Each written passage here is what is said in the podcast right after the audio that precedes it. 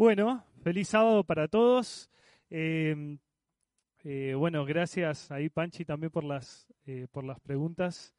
nunca se sabe qué, te pueden preguntar, pero, pero bueno, es un, capo de los chicos que, que preparan ahí también esta parte. Bien, ¿a cuánto le gustan los regalos? ¿A alguien no le gustan los regalos? ¿Poder la mano de alguien que no le gustan los regalos? ¿No? Perfecto, uy, estoy sonado entonces. Le voy a pedirle a Laura y a Chechi que puedan pasar y que puedan traer eh, una caja de regalos que tengo por acá. Y quiero eh, que ellas me puedan ayudar. Y ahí adentro de este regalo, gracias. Acá adentro, sí, eh, acá dentro de este regalo, a mí también me gustan muchísimo los regalos, pero la idea es que hoy ustedes puedan tener un regalo. ¿sí? Así que le voy a pedirle entonces ahora, Chechi y, a Laura, que puedan repartir para todos ustedes un regalo. ¿Ok? Hoy estamos, el point está solidario. Después le llega la cuenta a Laura. Eh, así que tienen que elegir o pueden agarrar cualquiera. La clave es lo siguiente, no lo van a poder abrir, ¿ok? No lo van a poder abrir, solo lo van a poder abrir al final, ¿ok? Solo lo van a poder abrir al final. Agradezco a Chechi que me ayudó esta tarde a hacer las cajitas y a los monitos y, y todo eso pero solamente lo van a poder abrir al final. Y bueno, los que nos están viendo por la transmisión, hagan de cuenta que le está llegando en este momento un regalo a su casa, ¿ok? Y que solo se puede abrir al final. Para los curiosos, esto es, eh, es una prueba de fuego. La clave es que no intenten ver lo que tiene adentro, no intenten eh, pesarlo, porque eh, de paso les cuento, yo cuando nosotros somos una familia, como algunos les conté, de cinco hermanos varones, entonces eh, si, alguien cree en Papá Noel, este es el momento que se tape los oídos. O si hay alguien que está viendo, eh, no es el momento para, escuchar lo que voy a decir. Pero resulta que en mi casa, siempre en las, Navidades, mi mamá solía, eh, bueno, preparar todo lo que significaba Navidad. Y dentro de, de esa preparación, se preparaban eh, ciertos regalos que Papá Noel iba a traer. ¿Ok? La paradoja es que Papá Noel tenía la sede en mi casa y yo como era el mayor de los hermanos, me fui el primero en, ver a Papá Noel envolviendo los regalos y guardándolos en un lugar de la casa. Y yo recuerdo de que eso me, tuvo que llevar después a, eh, con la compañía de capaz eh, ahí de mis papás, eh, ayudarlos a mis hermanos a poder, eh, en cierta manera, ir descubriendo los regalos. ¿no? O sea, tuve una infancia bastante frustrada en ese, en ese aspecto de los regalos, pero a lo que voy es que creo que a todos nos gusta recibir regalos, ¿no? Por lo menos a mí me gusta recibir, y Chechi es testigo de que me encantan recibir regalos. y cuando a uno le dan un regalo. ¿sí? Cuando ustedes le dan un regalo, ¿cómo se sienten? ¿Qué es lo primero que sienten? Piensen. ¿Alegría? ¿Sí? O, o a alguien no le gusta. Uno se siente bien, ¿verdad? Se siente feliz, se siente contento. De paso, hay estudios que dicen que cuando uno recibe regalos, genera ciertas, ciertas sustancias en el cuerpo, como son las endorfinas, por ejemplo. ¿no? Entonces uno se pone contento cuando recibe. Pero también hay otros estudios que dicen de que cuando uno genera más endorfinas cuando da los regalos que cuando los recibe. Y de paso, hay algunos que tienen esta tradición de intercambiar regalos, como por ejemplo en Navidad. La familia de Cheche es una, eh, por ejemplo, un ejemplo, ¿no? En eso. Le gusta intercambiar regalos.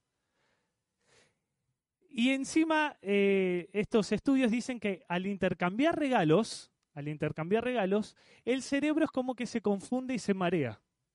¿Por qué? Porque uno está acostumbrado a eh, recibir regalos y a sentir esa satisfacción, pero cuando uno va a dar un regalo y recibe otro, se multiplican las sustancias de alegría eh, que genera el cuerpo. Pero hoy no vamos a hablar solo de regalos, ¿sí? sino vamos a ver de que en la Biblia Dios preparó muchos regalos para nosotros. ¿Cuál fue el regalo más grande que Dios hizo o que Dios nos entregó? Es fácil la pregunta. ¿Cuál fue el regalo más?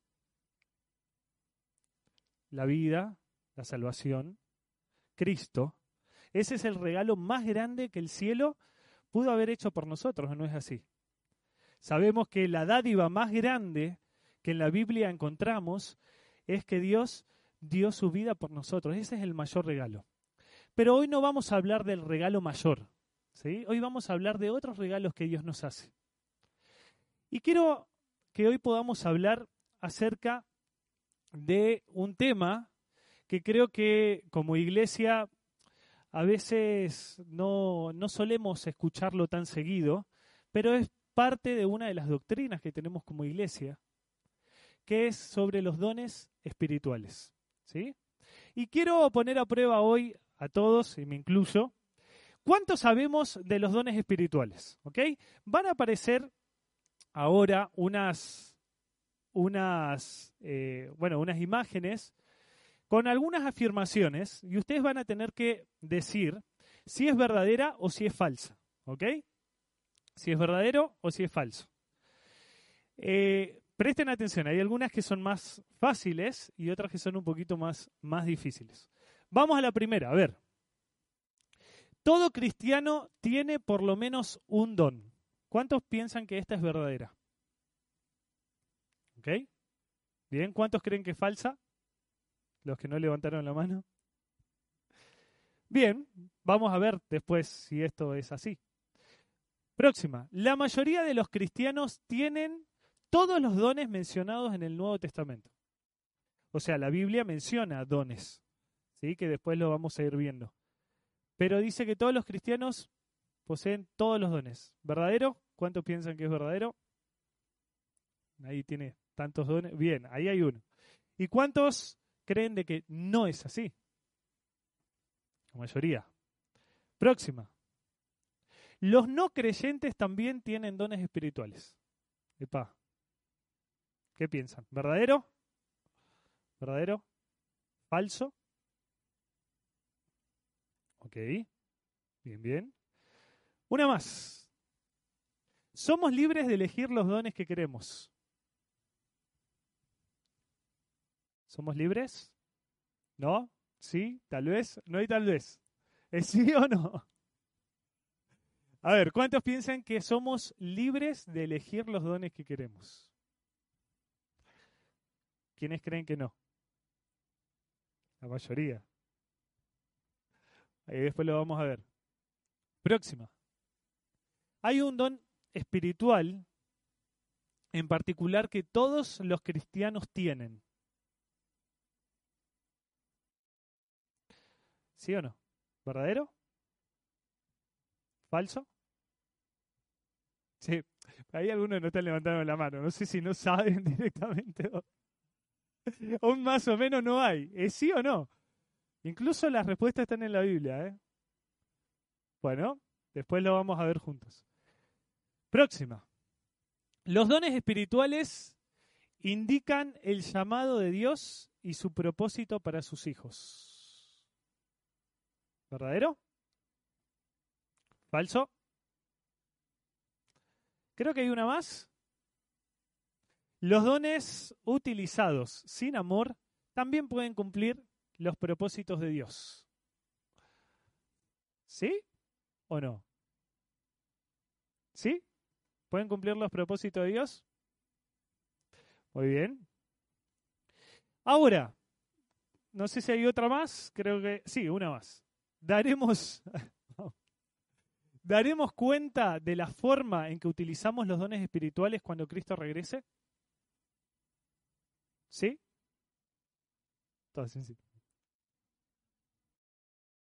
Y otros no dicen nada, eso me preocupa. Bien. Ahora, ¿qué es un don? ¿Qué es un don? No, me, no miren ahí, ¿no? ¿Qué es un don? Hay dos, hay bastantes palabras en la Biblia que se pueden traducir como un don, ¿sí? Hay muchas, pero yo voy a destacar solo dos y quizás la segunda es la que más se utiliza, ¿ok? La primera, y miren la definición, está espectacular, es cosa espiritual, ¿ok? Esa es la definición del término que se utiliza, cosa espiritual. Pero es media, media inconclusa, ¿verdad? Pablo utiliza esto, en el Nuevo Testamento se habla mucho sobre los dones, en especial Pablo. Y la segunda es carisma, ¿sí? Y esta tiene mucho más significado. Y es la que más se utiliza en la Biblia para hablar de dones espirituales. ¿Y qué significa? Y eso quiero que hoy podamos, eh, podamos ver. Es algo que nos llega gratis. ¿Creen en los regalos? Sí. ¿Creemos en los regalos gratis? Y sí, ¿sí? ¿Hay algo gratis en este, en este mundo? No, a menos que alguien nos haga un regalo que sea llega. Eh, es algo que no lo merecemos, ¿sí? El don en la Biblia es algo que no lo merecemos. Es algo que se da a un hombre, pero que él no ha ganado ni ha hecho méritos para ello. O sea, no hay mérito alguno en alguien que recibe un don. No hay nada bueno que haya hecho para recibirlo. Ahora yo les pregunto, ¿todos tenemos dones? A ver, en la teoría uno puede decir que sí, ¿no? Ahora, en la práctica, ¿vos sabés cuál es tu don? Una pregunta muy profunda. ¿Podrías definir ¿Cuál es el don espiritual si es que todos tenemos dones? Otro, otra cosita, dice que proviene de la gracia de Dios, ¿sí? Y nunca podría haber sido logrado, conseguido, ni poseído por el propio esfuerzo del hombre. ¿Sí? Era lo que mencionábamos recién. Entonces, en resumidas cuentas, ahí abajo está, justo aparece medio cortado, pero es la capacidad concedida por el Espíritu Santo sin que nosotros lo, eh, lo merezcamos. ¿sí? Todos los que estamos acá tenemos un don de base. Y ese don de base es la salvación, la gracia. Gracias a ese don de base podemos tener otros dones. Y podemos entender los dones gracias a lo que Cristo hizo por nosotros. ¿Quién es el que da los dones es Dios Padre. Él los da y por medio del Espíritu Santo los reparte según cuál fuera la necesidad. Pero gracias al don de base que es el don de Cristo Jesús, hoy podemos decir de que todos los que estamos acá tenemos un don. Todos los que estamos acá tenemos un don. Ahora, si no lo conocemos, si aún no lo conocemos, de eso se trata también la vida cristiana, de conocer cuál es el propósito que Dios quiere para conmigo. Por eso vamos a ir a la Biblia, vamos a ir a, eh, allí si tienen la Biblia o la pueden, en el celu, Primera de Corintios 12. Primera de Corintios 12 está muy de la mano con Primera de Corintios 13, ya quizás este pueda contestar un verdadero y falso. Empieza hablando de los dones, Pablo, porque parece que allí a los a la iglesia de Corinto tenía un serio problema con que algunos se creían superiores a otros, que algunos creían tener habilidades más que a otros. Y dice el capítulo 12, el versículo 1, acerca de los dones espirituales, no quiero, hermanos, que estéis en ignorancia. ¿Sí? Versículo 4. Sin embargo, hay diversos dones, pero el Espíritu es el mismo. Hay diversos ministerios, pero el Señor es el mismo. Y hay diversas operaciones, pero Dios que efectúa todas las cosas en Él es el mismo. A cada uno le es dada manifestación del Espíritu para el bien común.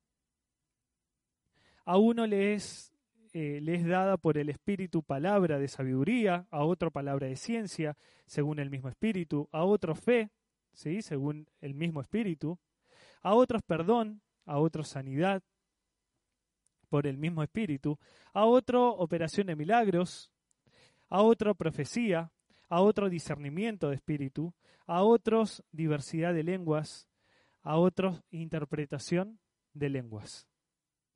¿Quién es el que reparte los dones espirituales?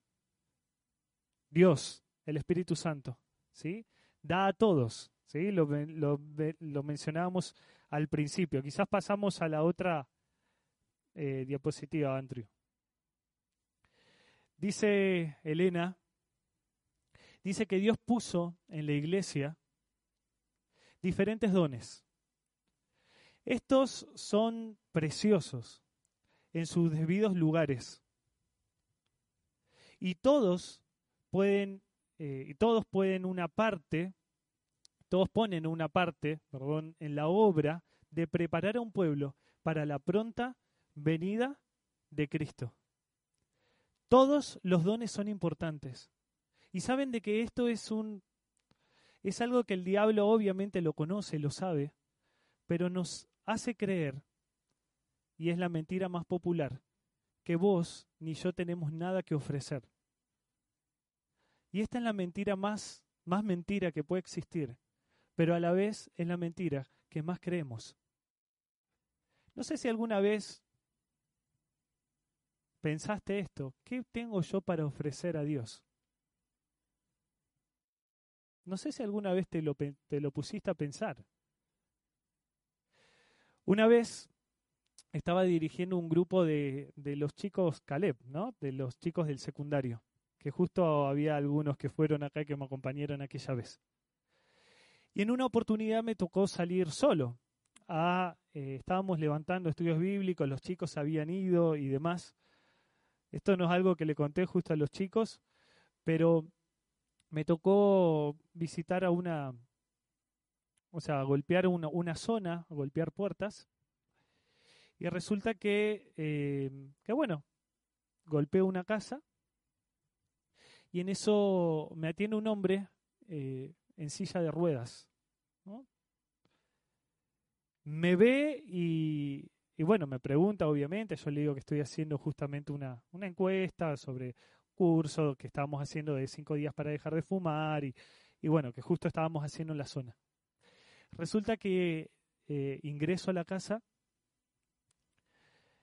y él me dice, bueno, te escucho, decime todo lo que me tengas que decir.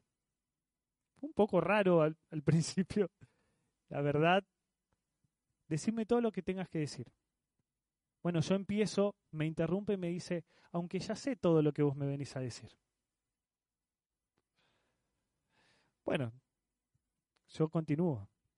No me percato de nada, de ninguna situación ni de nada. Así que yo continúo, le comento del curso que estábamos haciendo, cinco días para dejar de fumar, pero también estábamos haciendo un curso de biblioterapia. Y me dice, yo te conozco. Yo dije, ¿qué le pasa? Yo hice como que no escuché la verdad porque creía que simplemente lo estaba por mencionar. Continué. Y él me dice, yo en realidad quiero que te vayas de este lugar, pero quiero que te vayas de esta ciudad y con todos los chicos que vos trajiste. Yo ahí es como que ya empecé a sospechar. Y yo le dije, pero la obra que estamos haciendo es una obra importante para la comunidad, le digo yo. Y él me agarra y me dice, pero ¿no te das cuenta de algo? De que no servís para nada. Y de que vos te crees guía de chicos. Vos crees que estás, que tenés alguna habilidad. Vos te crees importante me empezó a decir todas las palabras habidas y por haber que pueden existir. Yo, chicos, me dio miedo en ese, porque estaba ahí solo y dijo, yo voy a llamar a la policía, voy a hablar a la municipalidad, para que vos y los chicos que vos llevaste, que no sirven para nada, porque no tienen nada por lo cual poder entregar y poder dar, se vayan de este lugar ahora mismo. Yo me quedé frío ahí porque quizás iba con otro mensaje.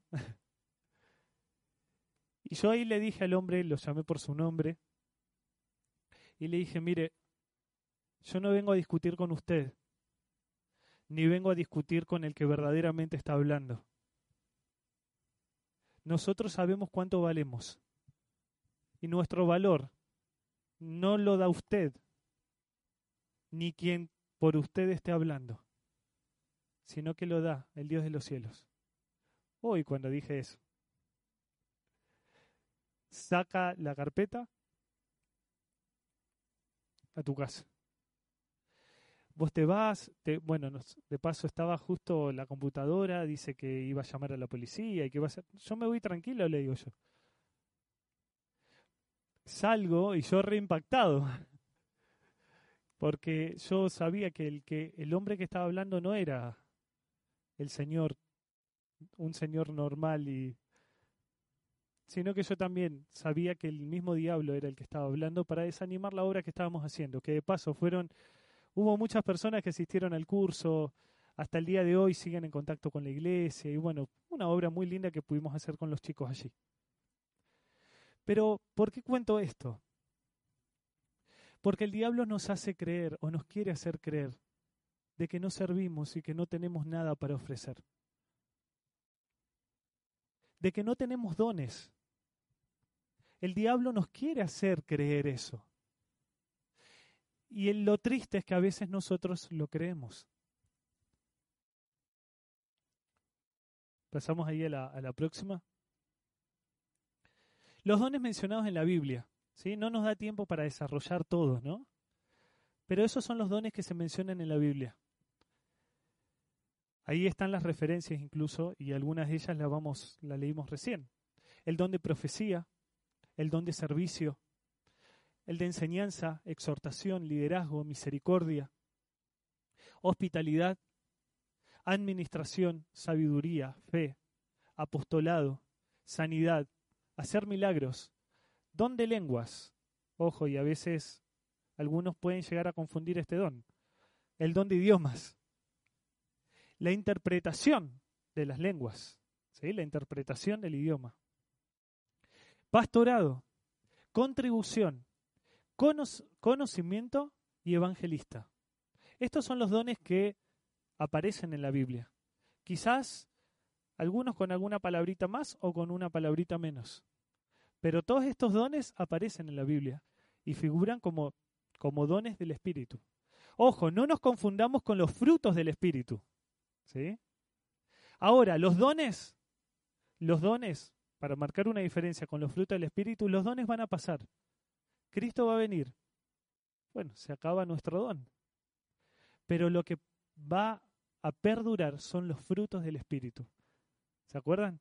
Amor, gozo, paz, paciencia, bondad, mansedumbre, benignidad, templanza, fe. Y quizás me esté salteando algunos. Los dones van a pasar. Cristo va a venir y los dones van a pasar. Pero lo bueno es que hoy todos tenemos un don. Pasamos a la próxima. ¿Cómo descubrir mis dones? ¿Cómo descubro mis dones? Primero, yo puse algunos ítems, ¿sí? Algunos que, que podemos, podemos reflexionar un montón incluso. El ministerio al que más me siento atraído a realizar y con el que más me siento cómodo y a gusto. ¿sí? Primero, me tengo que sentir cómodo haciendo lo que hago. De paso, todos los dones no son para la satisfacción personal. Los dones espirituales son dados para ayudar a otros. Son regalos de intercambio. no es algo que me quedo solo para mí. No confundamos con talentos, que son las habilidades naturales o propias que uno pueda tener. Pero un don lo da Dios y es para compartir, para dar. No es algo egoísta, no es algo que me lo guardo para mí. Es algo que está hecho para la predicación del Evangelio, para incluso el sostén de la iglesia, para que nos podamos intercambiar regalos. La iglesia es eso, es un intercambio de regalos constante, todo el tiempo, intercambiando dones. Nadie vive para sí. Y el apóstol lo decía. Nadie vive para sí. Otra cosa, ese reconocimiento, escuchen esto, ¿eh? y hay que mantenerlo con equilibrio, ¿no? El reconocimiento humilde y agradecido, pero realista. Sin orgullo, pero sin falsas modestias, de ciertas capacidades personales que creo poseer. ¿Sí? Ustedes saben de que quizás hay alguna cosa que se sienten cómodos de hacer, o que quizás dicen, bueno, yo siento que soy bueno para esto, me siento cómodo en ese lugar. Sin obviamente el orgullo, que es otra cosa. Recuerden que un don es para dar. Pero teniendo la seguridad de que hay algo que me gusta hacer, ¿sí? que me gusta participar, que me gusta realizarlo, que me siento útil haciéndolo. Otro punto, cómo descubrir mis dones el llamamiento de la iglesia. Y esto yo les puedo decir de que hoy está muy atacado, incluso por el diablo. El llamamiento de la iglesia suele ser un criterio más objetivo que el propio. No es un criterio que no se puede equivocar, porque la iglesia se equivoca, somos nosotros la iglesia, nos equivocamos pero que Dios utiliza el factor tiempo a veces para corregir las cosas, incluso los errores. Pero la iglesia cumple un papel fundamental, los líderes de iglesia cumplen un papel fundamental para ayudar a todos los miembros de la iglesia a descubrir sus dones. Si sos miembro de la iglesia, si sos líder de iglesia, tenés que estar dispuesto a ayudar a tu prójimo a descubrir los dones. Porque los dones son sumamente importantes. Porque gracias a que nosotros ponemos en práctica los dones, crece la iglesia. Muchos más conocen, muchos más van a saber del mensaje. Por ende, Cristo viene y regresa. Por eso es una de las quizás doctrinas que son pocos habladas y también muy, muy atacadas por el diablo, ¿no? Otras formas. Últimas tres, pasar tiempo con Jesús en comunión. Chicos, si no estamos dedicando esto, jamás vamos a saber cuáles son nuestros dones.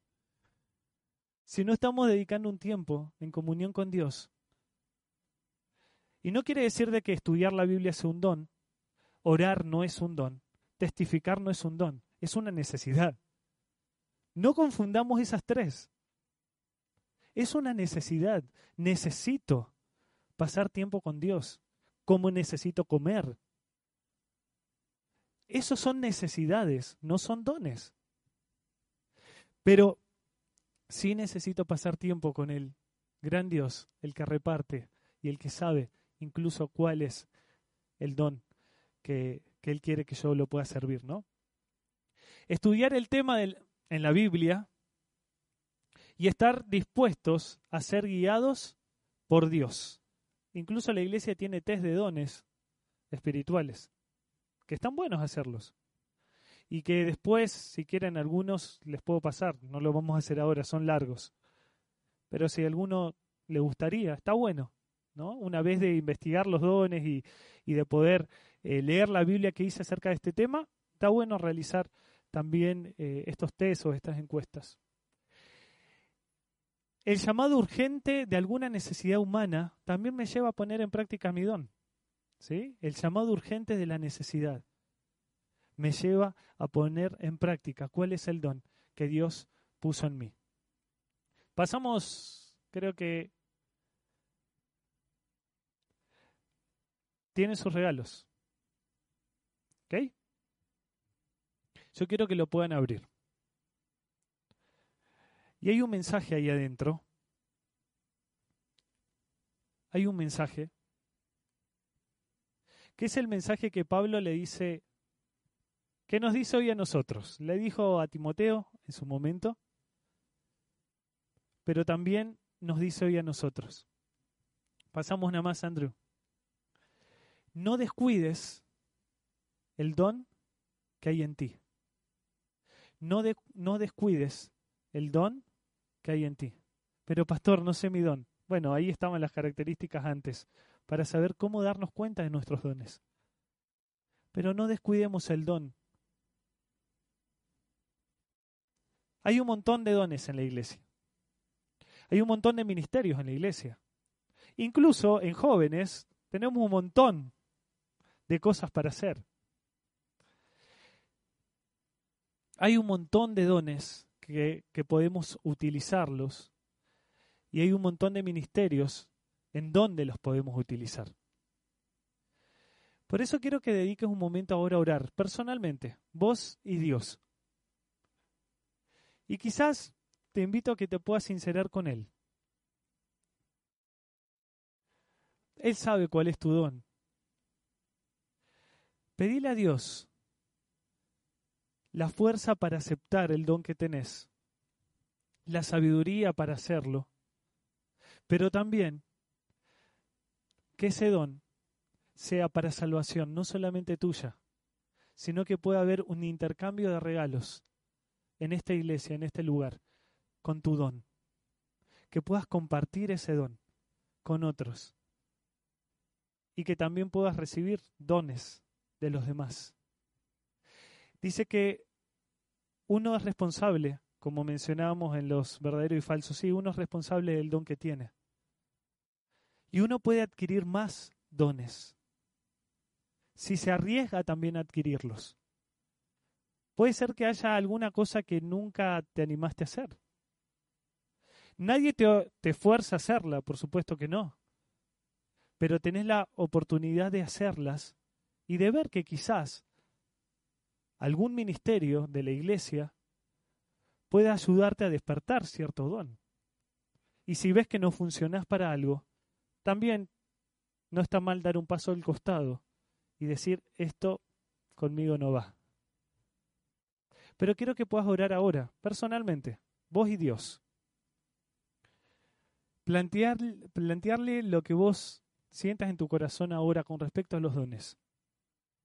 Y que Él te pueda ayudar a ser de bendición. ¿Sí?